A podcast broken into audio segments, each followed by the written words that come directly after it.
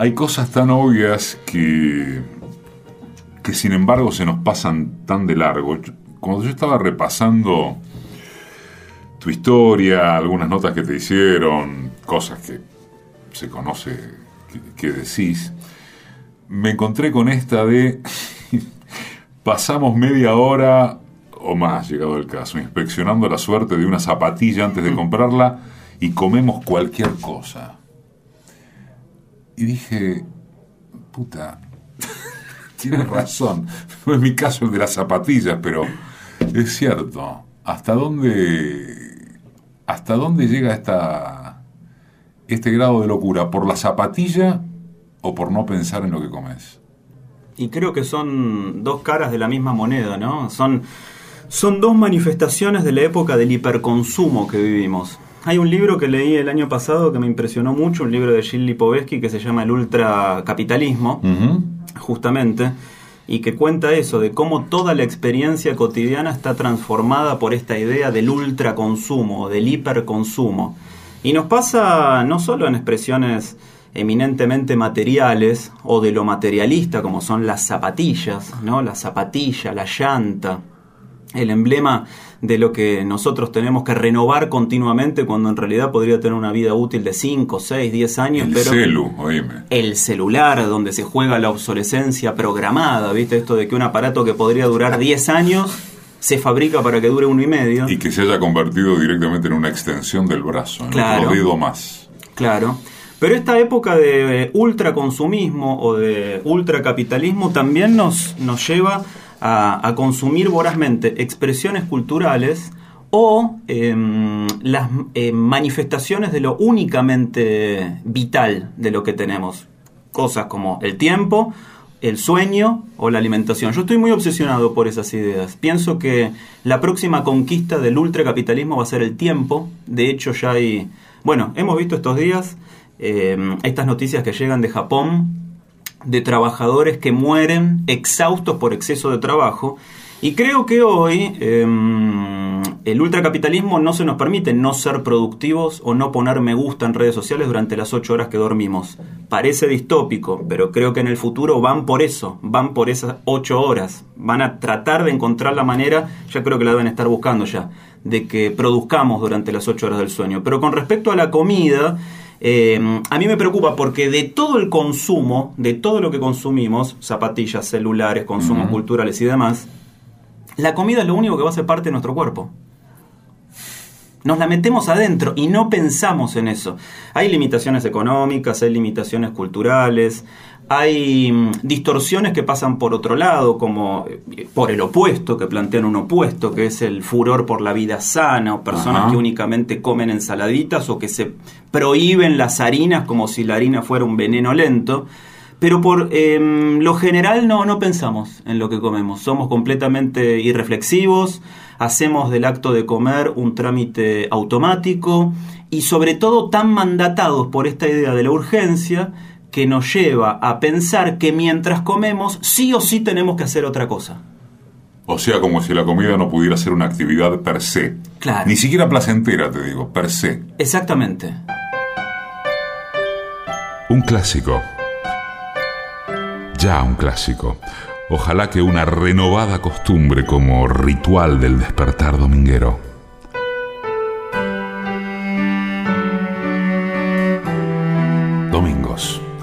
11 a 12, un programa de entrevistas. Decime quién sos vos. Es periodista, es especialista en historia de la alimentación y es sommelier de café.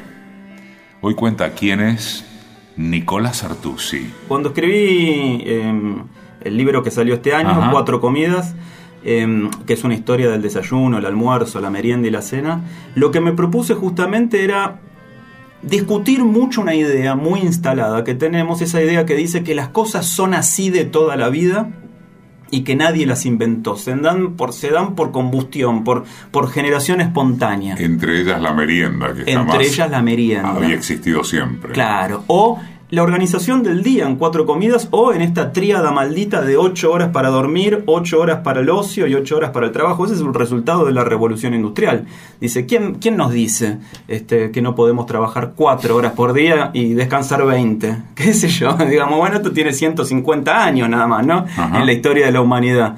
Pero, pero un poco lo que me animó a hacer primero la investigación y después a escribir el libro fue eso, fue discutir esa idea de que, de que las cosas son así de siempre y de que, y de que nadie las, las inventó. Y, la comida, si bien no es un tema que, me obsesione, sí es un tema que me importa mucho, me interesa mucho, dice mucho de los pueblos, dice mucho de la, de la época.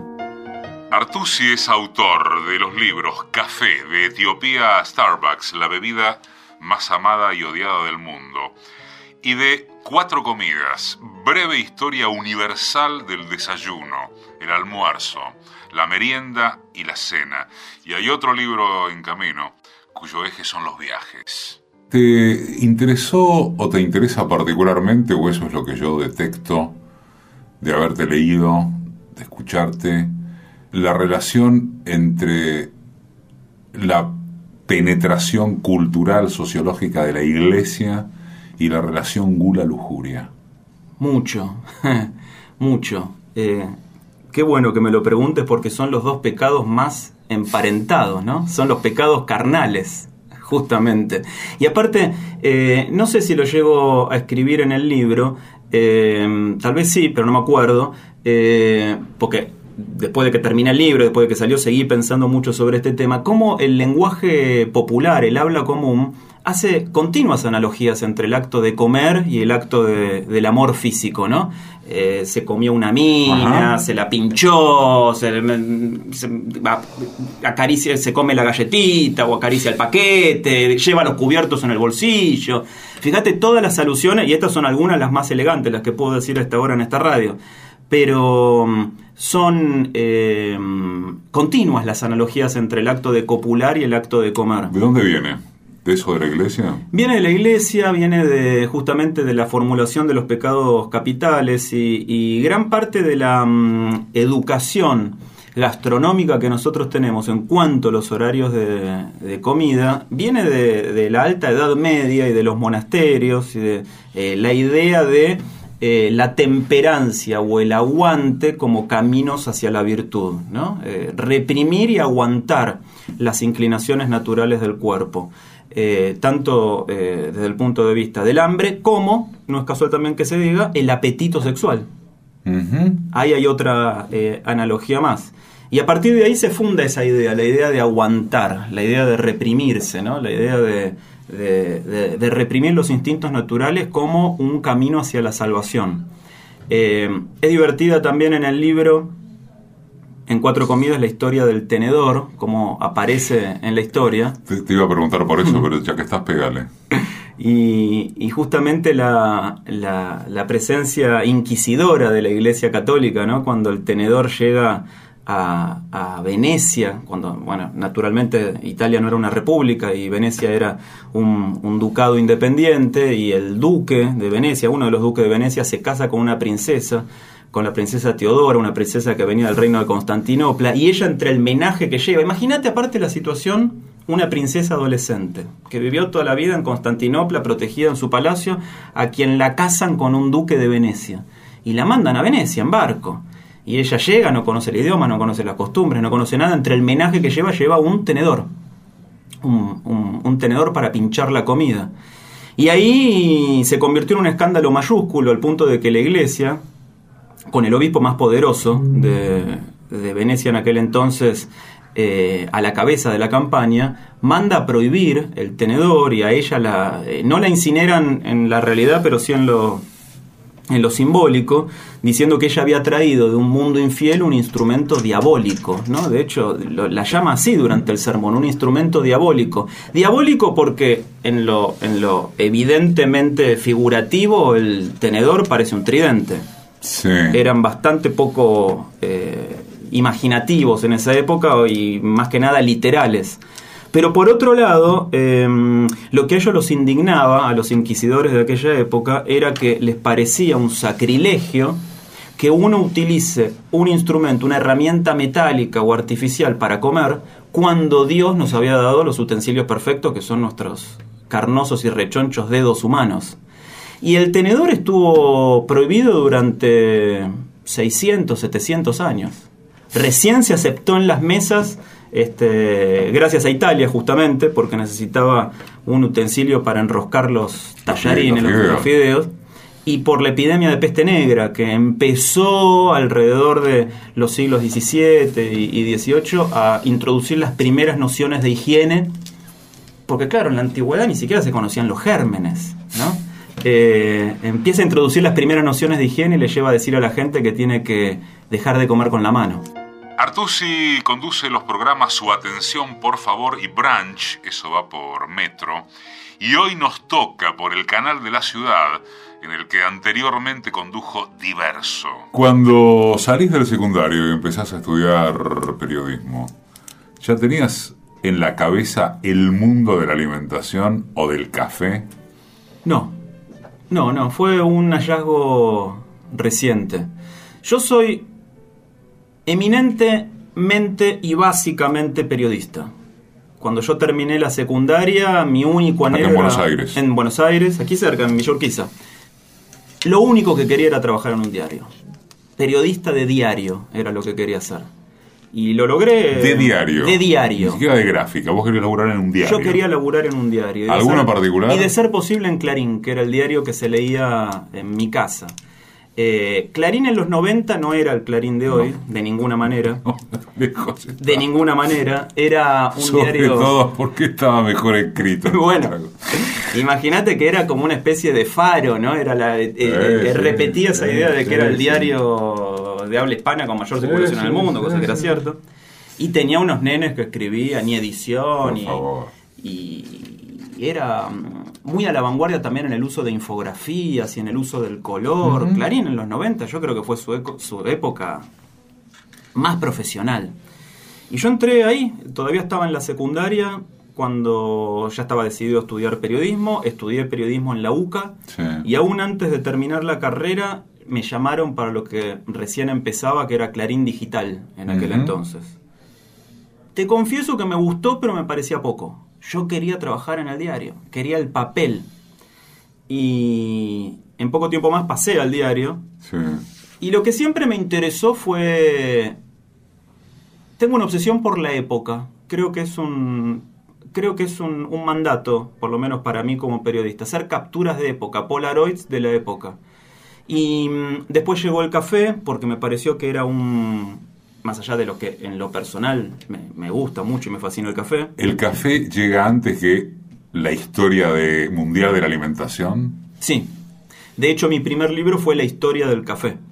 Eh, y después el- el- la historia de las comidas y ahora estoy preparando otro libro. Eso, eso lo, perdón, porque me expresé mal, lo tenía claro, pero me refería a si en tu cabeza también el café llegó primero que la alimentación. Sí, general, sí, sí, sí. Más allá del orden de los libros. Sí, sí, sí, sí. Llegó primero también. La, la alimentación, digamos que es una excusa para mí, y de hecho voy a escribir un, un- un tercer libro, un próximo libro, que va a ser como el cierre de una trilogía gastronómica y de los recuerdos personales, y después no voy a escribir más de alimentación.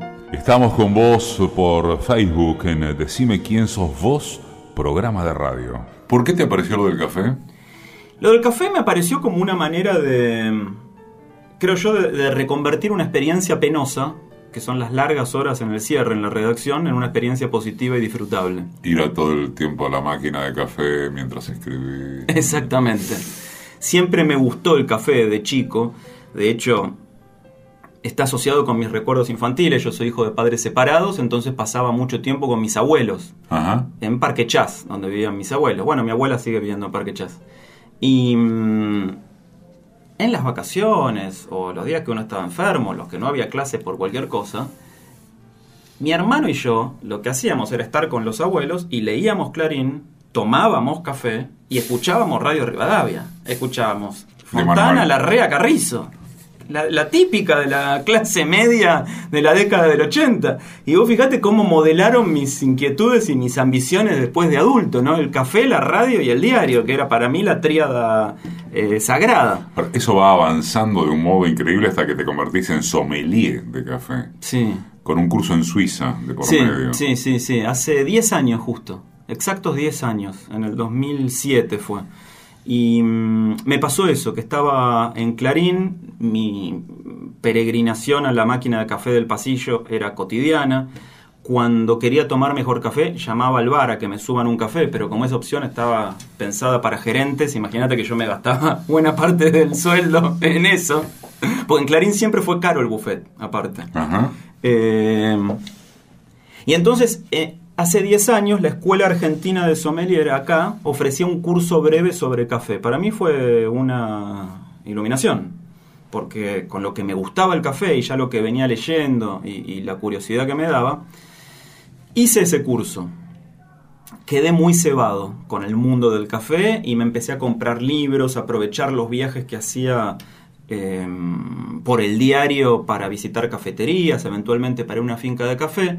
Y como siempre mi vocación fue la de la divulgación y demás, le propuse en ese año a la editora del suplemento Ollas y Sartenes, tristemente desaparecido, eh, que quería hacer en el día, le propuse, la invité a que me acepte una columna mensual sobre café en el suplemento de cocina del diario. Y ella me dijo, mira, me encanta la idea, pero los tres meses te vas a quedar sin qué contar. No hay historia atrás del café, no hay qué contar. Bueno, de eso pasaron 10 años y sigo hablando del café. Y, Y trabajaste la historia del mundo a través del café. Sí. Y como vos decías también, pude hacer un viaje a Suiza, me invitaron, fui el único invitado de Latinoamérica a hacer un curso en Suiza de café.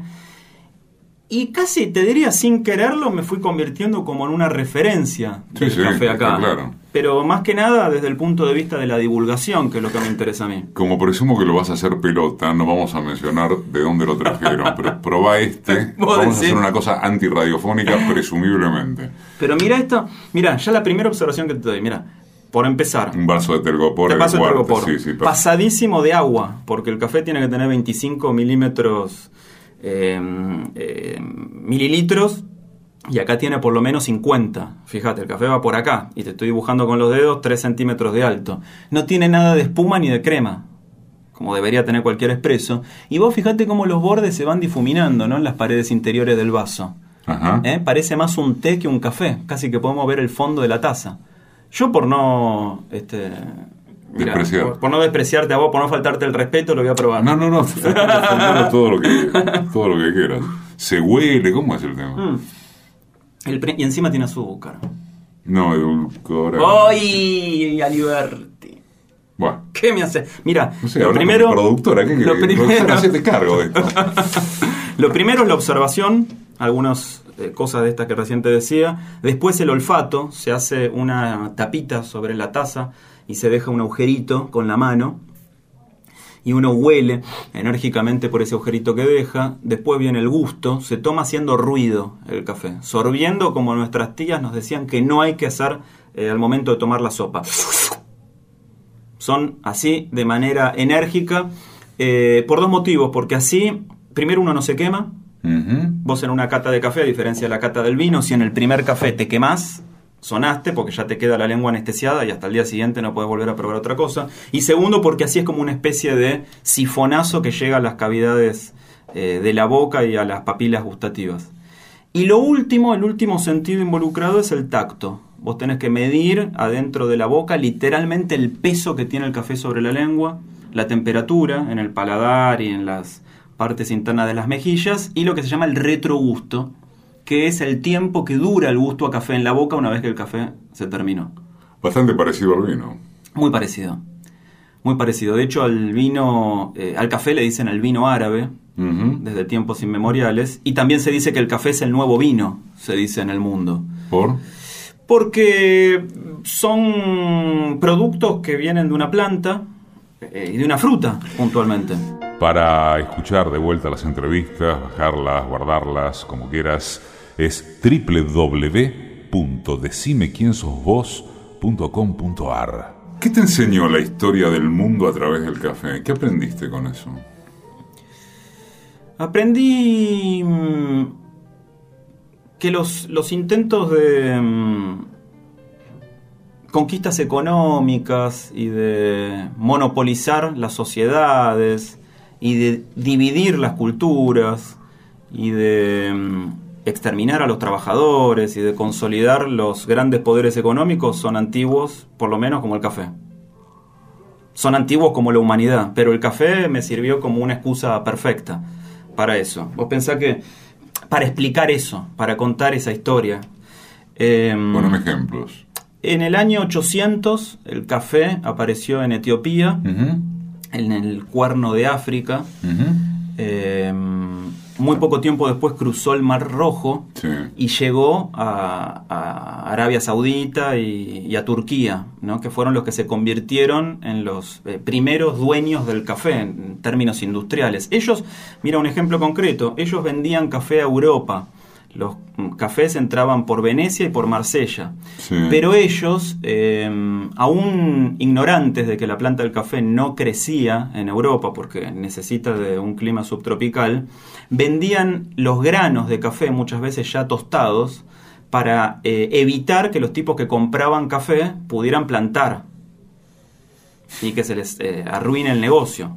Los primeros que interceptaron en el año 800 ya estaban las patentes. Ya estaban las patentes. o sin ellas. Exactamente, ya estaban los monopolios o los oligopolios, porque eso, ese esquema duró siglos hasta que los holandeses, que siempre fueron muy ávidos comerciantes, un poquito, bastante, bastante hábiles, eh, interceptaron un cargamento de semillas de café de los árabes y se las llevaron a sus posesiones en las, Indias, en las Indias Orientales, que era lo que hoy es el sudeste asiático, eh, Indonesia y demás.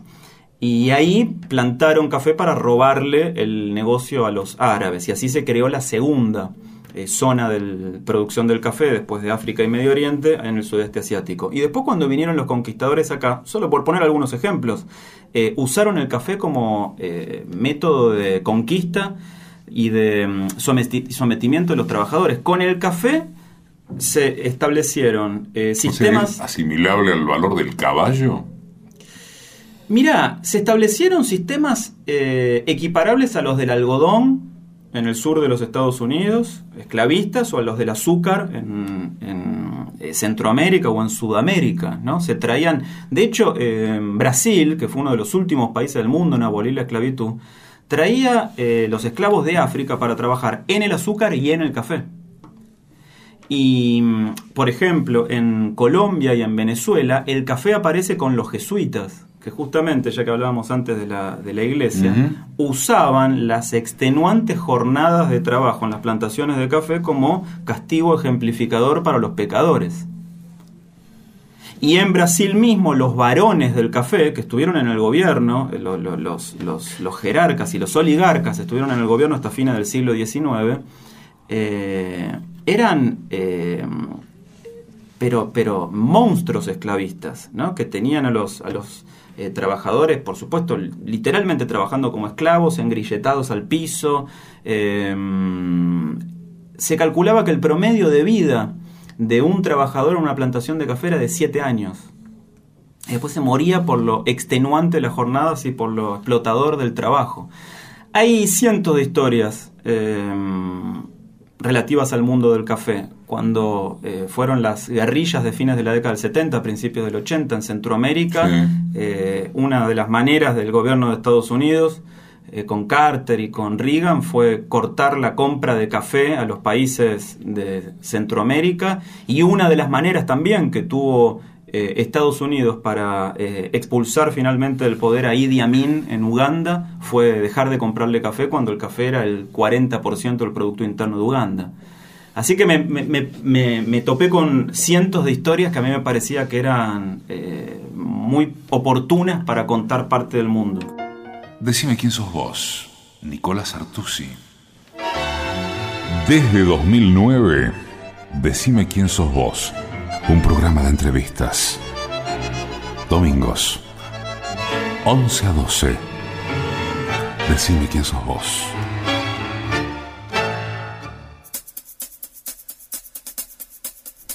Respiro, remanso, esencia, bálsamo, también puede ser se nos ocurren esas palabras para definir este espacio de los domingos. Un programa de entrevistas. Decime quién sos vos. Sabe mucho de historia de la alimentación y escribe unas crónicas y unos libros que están a la cabeza de lo que uno podría recomendar. Hoy cuenta quién es Nicolás Artusi, periodista.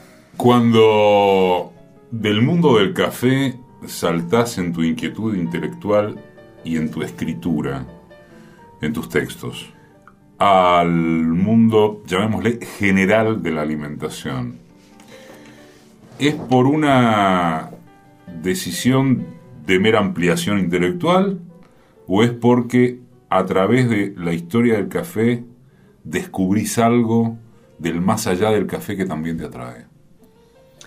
Es muy buena la pregunta porque me, hace pensar en que mm, sucedieron dos cosas. Por un lado, el género. Eh, con el libro del café yo traté de poner en práctica, y creo que lo logré, un género que es muy popular en Estados Unidos, que es el de historia de las cosas, que acá por lo general no... No tiene desarrollo. No tiene desarrollo. Y a mí me gustaba, y digo, me lo tomo incluso como desafío periodístico, decir, bueno, voy a contar la historia del tornillo. Estoy seguro que hay un mundo detrás de eso. Seguro. Eh, con la historia del café me pasó eso. Desde el género quise hacer un género híbrido, por un lado que rindiera tributo a esos grandes libros estadounidenses que cuentan el mundo a través de un objeto, de una cosa, y además agregarle crítica cultural, memoria personal, alguna reflexión. Cuando terminé de escribir ese libro, me pareció que, que por lo menos en mi versión el género estaba logrado y me dieron ganas de escribir más. Y ahí se une con el segundo de los motivos me di cuenta que la historia del café quedaba corta como para decir un montón de cosas que yo quería decir alrededor de la organización del mundo y cosas que pienso y, demás. Y entonces dije, bueno, eh, casi como una aparición, estaba mirando un show de jazz. Fue pero un momento de epifanía, ¿eh? de verdad, en, en, un lugar que se llama Telonius. Estaba sentado ahí mirando un show de jazz. Había salido muy poquito el libro del café. El libro del café fue un gran éxito editorial, tuvo muchas ediciones, salió en Colombia, en Centroamérica, que para mí fue un golazo, imagínate. Fui a contarle la historia del café a los colombianos.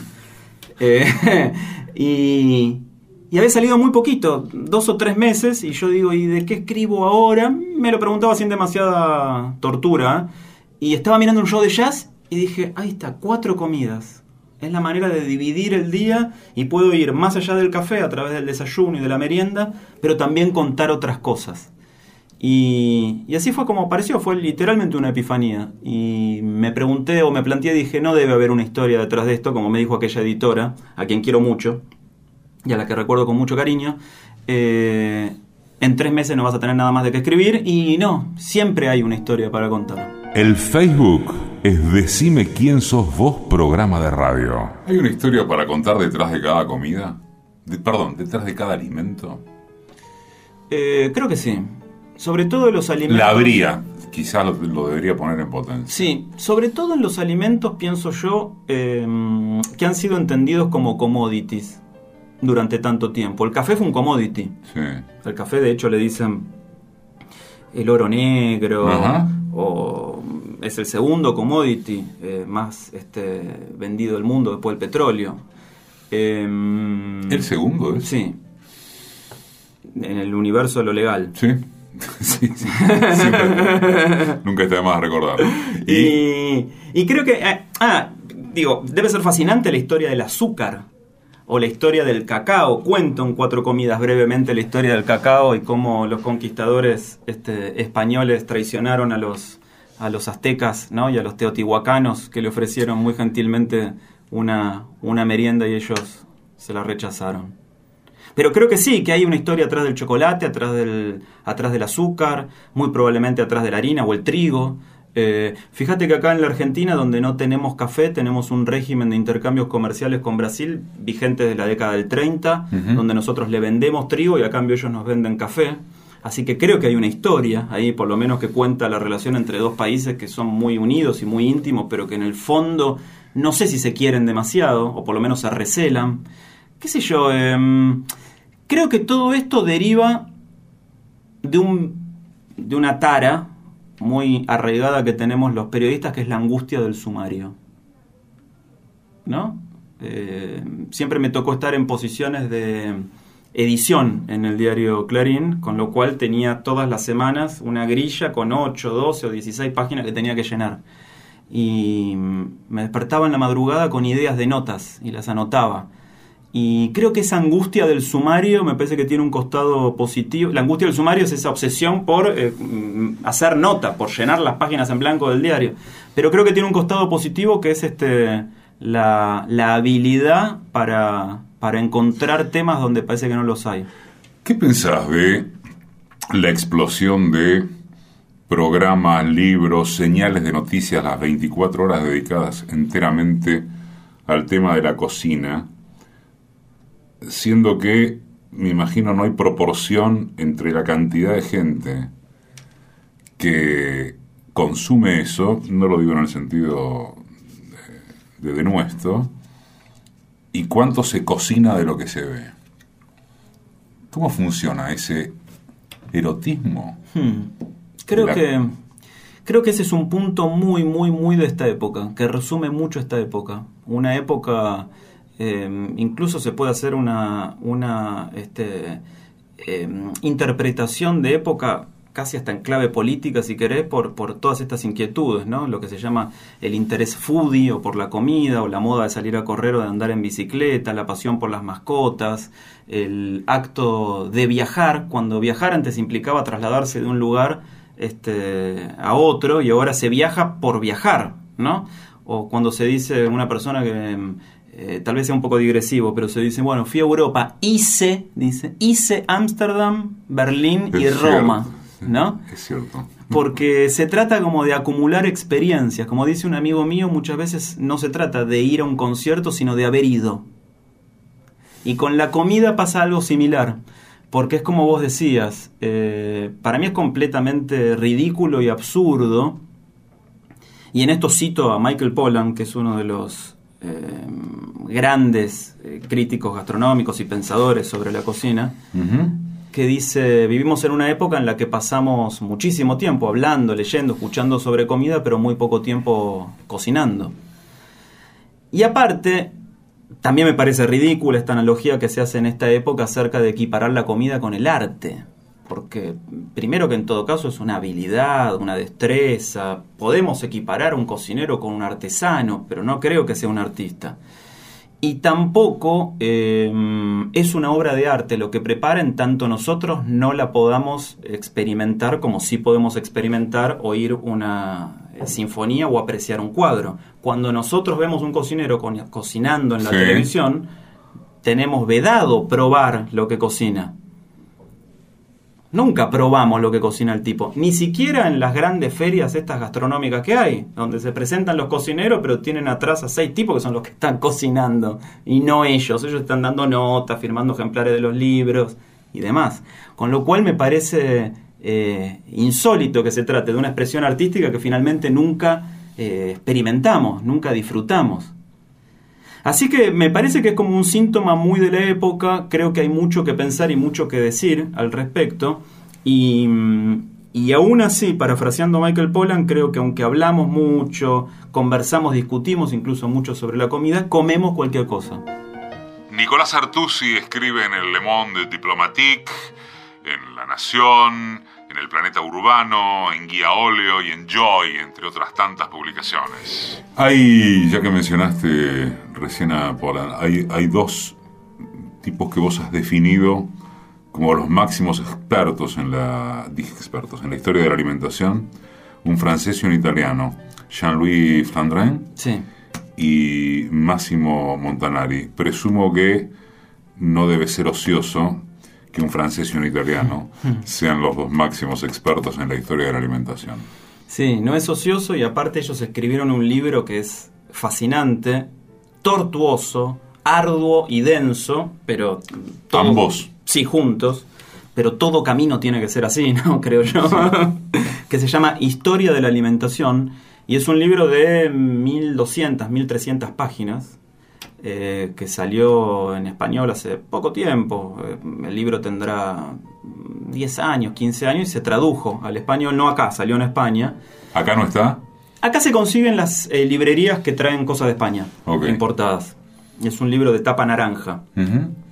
Y es la historia del mundo sin ninguna pretensión literaria ni eh, contada a través de la alimentación, desde la época de las cavernas y el descubrimiento fortuito del fuego hasta McDonald's. Pero bueno, es un libro muy arduo, ya te digo, de 1200, 1300 páginas, con un índice onomástico atrás y un índice de temas y todo, pero que para mí fue la piedra basal para escribir mi libro. Porque el trabajo que yo hice con respecto al libro de ellos dos, de, Flandran, y de mm, Montanari, fue decir, bueno, voy a contar la historia del mundo. Listo, me tengo que sentar a leer la enciclopedia británica. Primero, en orden, alfabético, o por lo menos el pequeño Larousse ilustrado. Y la enciclopedia británica vendría a ser este libro. Sí, para la alimentación, sí. Sí. Sí, Cuando te referís a que es arduo, me imagino a que no estás hablando de sus 1200 páginas solamente. Claro, está plagado de datos y de mm, eh, descripciones técnicas acerca de lo que se comía en cada época y tiene algunas referencias históricas, pero muy pocas, con lo cual uno tiene que acompañarlo con un libro de historia para poder ir... Eh, o tenés que tener un mataburro para leer el libro. Claro. Ponele. Claro, claro. Pero para mí fue fundamental porque cuando me enfrenté al desafío de, bueno, decir, cuatro comidas, la historia del desayuno, el almuerzo, la merienda y la cena, dije, ¿por dónde empiezo? a contar esta historia. Seguí el consejo de mis editores de Planeta, que me dijeron, primero elabora un índice. Eso es lo fundamental.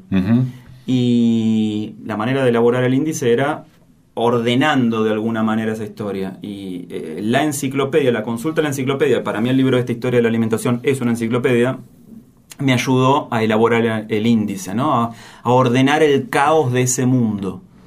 Mm, y, la verdad que fue fascinante, un viaje de descubrimiento. Estuve un año leyendo, literalmente un año leyendo y un año escribiendo.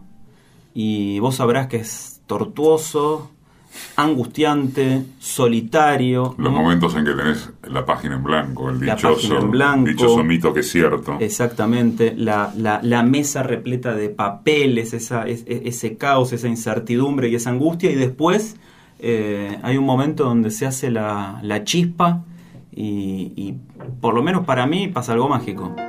Todos los días en www.decimequiensosvos.com.ar es periodista, es especialista en historia de la alimentación y es sommelier de café. Hoy cuenta quién es Nicolás Artusi. Vuelvo a preguntarte, eh, en el caso de cuando escribiste eso y de cuando primero leíste el, texto de, de Flandren y de, Montanari, eh, ¿qué fue lo que más te sorprendió ahí? ¿Que es la historia de la cena o es la historia del almuerzo? ¿Es la forma de cocción de algo o es la forma de no cocinar algo? Creo que lo que más me sorprendió fue, mm, y ojalá lo haya expresado en el libro, eh, que descubrí que la cocina es lo que nos distingue como humanos de cualquier otra especie. El resto de las especies, ninguna otra cocina. La aparición del fuego fue accidental. Los grandes incendios este, en los tiempos de la prehistoria motivaron que se quemara literalmente la, la comida. El hombre descubrió el fuego por accidente, pero más allá de la mitología, el fuego fue una tecnología que el hombre tuvo que aprender a usar, ¿no? Y enseguida el hombre se dio cuenta de que con el fuego eh, los alimentos eran mejor y tenían más este mm, enseguida. Pasaron miles de años, claro. Y tenían eh, mayores propiedades. Y se va modificando la estructura mandibular. Exacto. Y enseguida se dieron cuenta de que tenían que inventar algo con filo o con punta para poder cortar la comida que cocían. Y enseguida se dieron cuenta de que tenían que inventar algo que tuviera la forma de una compotera, porque si no inventaban algo con forma de compotera, no podían consumir nada líquido y solo podían consumir sólido. Y los viejos a los que les quedaba un solo diente se morían de hambre porque no podían masticar. Y enseguida se dieron cuenta que eh, la comida, que para ellos era una señal de identidad entre los que comían cosas parecidas, también los distinguía de los de enfrente que comían cosas distintas. Y entonces la comida se convertía también en una herramienta más para odiar al otro, por lo que comía. Y así se fue cimentando la historia de la... De, ahí que las religiones tengan tantas este, prohibiciones alimentarias, ¿no? Eh, y así se fue como organizando la cultura del hombre también, alrededor de lo que come. Ese para mí fue un gran, un gran hallazgo, un descubrimiento. Si subrayamos lo que acabas de decir de las religiones, uno hurga en cosas, llamémosle políticamente incorrectas, porque a raíz de lo que acabas de decir hay un, un puente inmediato hacia de qué modo las religiones se estructuran en alguna medida a partir del odio Claro. y del rechazo del otro. Sí, exacto. Y, y de la distinción, ¿no? Del que no es de nuestra tribu. Del que no es de nuestra tribu. Eh, hasta el día de hoy hay vigentes tantas prohibiciones alimentarias en las religiones. El catolicismo las fue morigerando con el tiempo, ¿no? De hecho, nadie, nadie deja de comer carne toda la cuaresma. Ajá. A gatas, que alguno deja de comer carne el día de Viernes Santo. Pero, aunque más no sea esa analogía entre el cuerpo y la sangre, la hostia y el vino, nos damos cuenta de que gran parte de toda la eh, mitología, y no solo la mitología, sino también la liturgia de las religiones, está organizada alrededor de la comida. Y mm, bueno, ahí volvemos al principio también, ¿no? Eh, la idea de la gula como pecado emparentada con la lujuria. ¿Cuánto de cierto, cuánto de mito, cuánto de proporción entre una cosa y la otra tiene que lo que los pueblos comen revela muy buena parte de su identidad? Creo que es muy cierto. Creo que es muy cierto. Eh, sociedades naturalmente eh, pacíficas comen algunas cosas, sociedades naturalmente sanguíneas comen otras cosas. Eh, pensemos también que el mundo, entre todas las divisiones posibles que hay, se divide entre los que usamos el tenedor, que somos los que estamos de este lado, y los que usan los palitos, que son los que están del otro lado. Eh, en la, hasta la Edad Media, el, el único eh, atributo que se le daba a un chico cuando dejaba la niñez, no existía la adolescencia, pasabas de niño a adulto, era la entrega simbólica de un cuchillo. Y ese cuchillo tenía que em, durar como tu posesión más preciada hasta que te murieras. Y el tipo lo llevaba colgado del cinto, ¿no? Y ese cuchillo le servía para defenderse de un maleante, para atacar a un enemigo O para cortar. O para cortar. Y era el cuchillo, ¿no? Cuchillo de distintas calidades, de distintas categorías.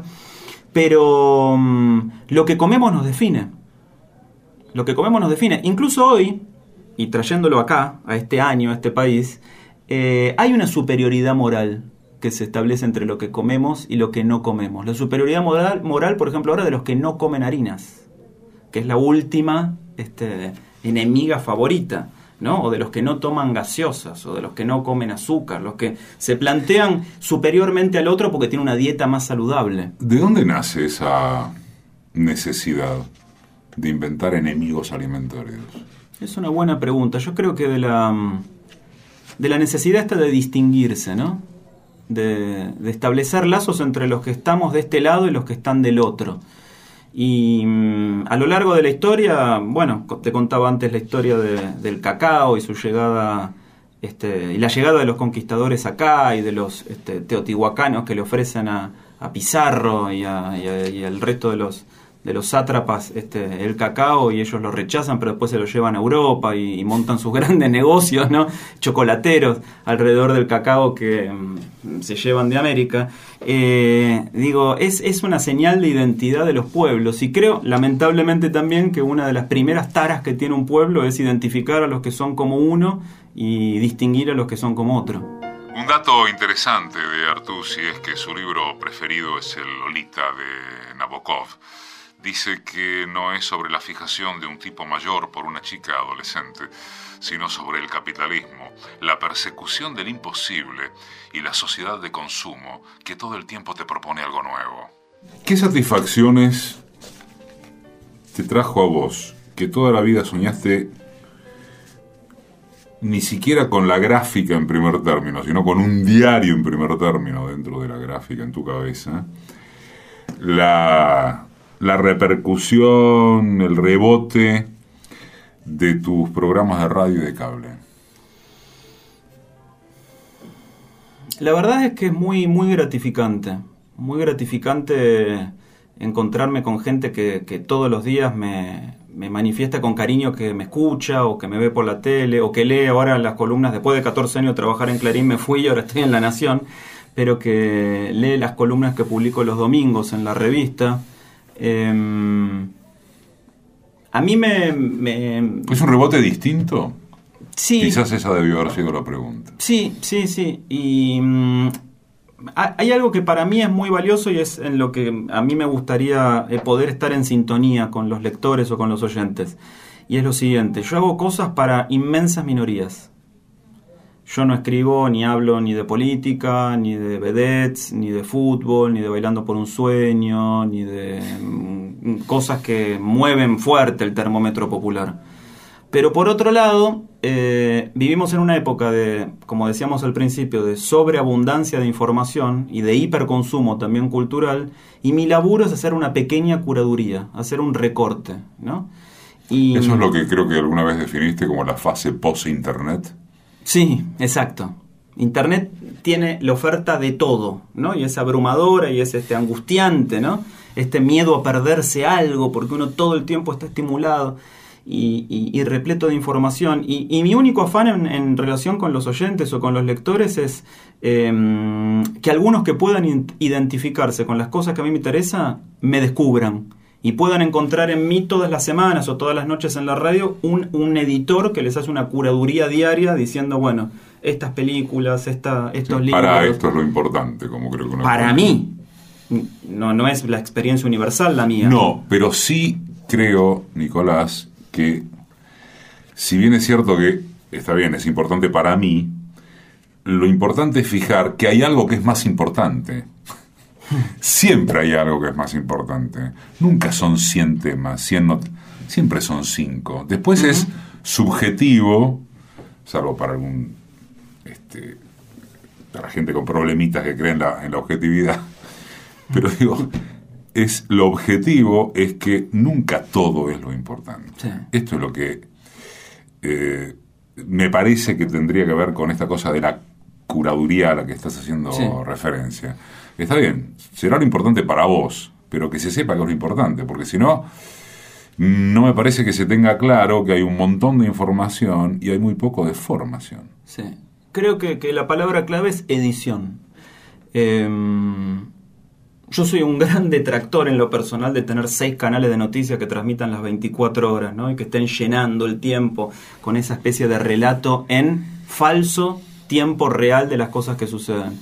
Y anhelo, a lo mejor ilusamente, épocas en las que los informativos duraban 15 minutos y había editores que eran capaces de entender la realidad y que se pasaban todo el día devanándose los sesos diciendo, bueno, entre todas estas noticias, ¿cuáles son este, las 15 eh, o la noticia que tienen que ocupar estos 15 minutos que merecen nuestros lectores.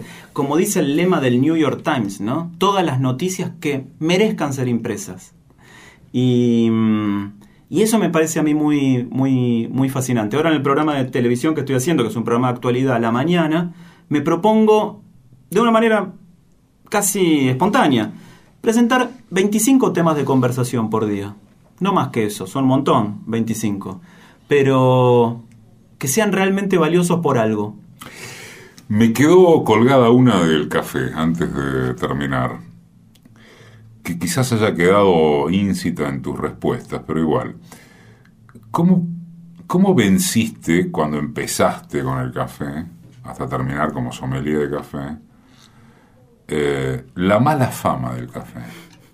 te hace mierda este, el estómago, te da, gastritis, no te deja dormir, te, ah, bueno, te da hipertensión.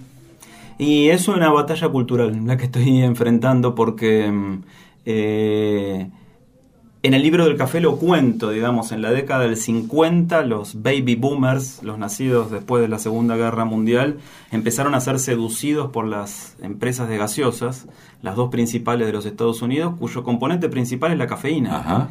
Y al estar eh, sustentada por poderosas multinacionales, organizaron muchas campañas de desprestigio en contra del café. El café, al ser un commodity, no tenía grandes jugadores digamos que defiendan sus intereses. Estaban en Uganda, en Colombia, en Nicaragua, en Guatemala.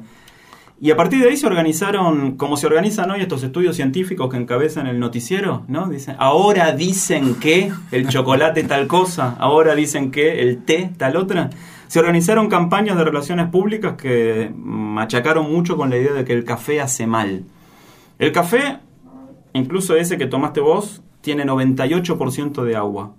Y ese 2% restante es el producto de una planta. Si hay gente a la que le hace mal, sí, naturalmente, como hay gente a la que le hace mal el vino o a la que le hace es intolerante el trigo, digo. Pero el café no es intrínsecamente malo. Es una bebida natural que surge de la infusión de agua caliente sobre la semilla de una fruta.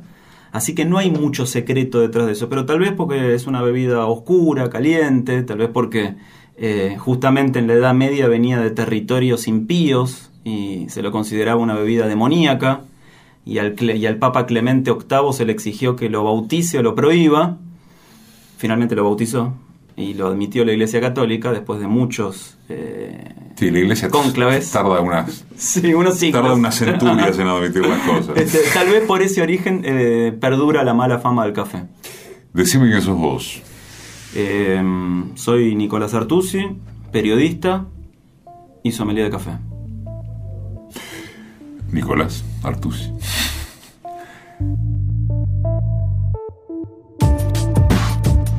Edición y concepto sonoro, Mariano Randazzo. Asistencia de producción, Laura Fernández.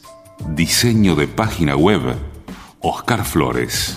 Producción general, Roxana Russo.